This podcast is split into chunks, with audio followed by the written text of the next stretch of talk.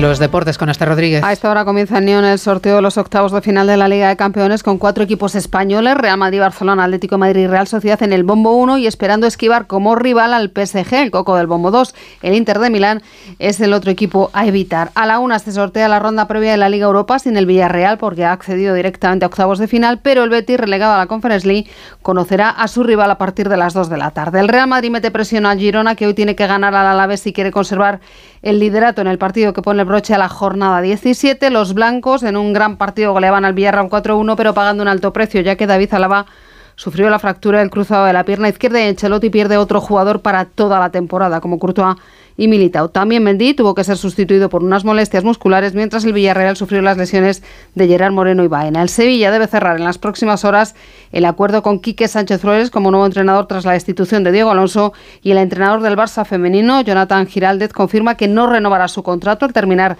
esta temporada. Su próximo destino está en Estados Unidos. Vamos ya con la pregunta que hoy les formula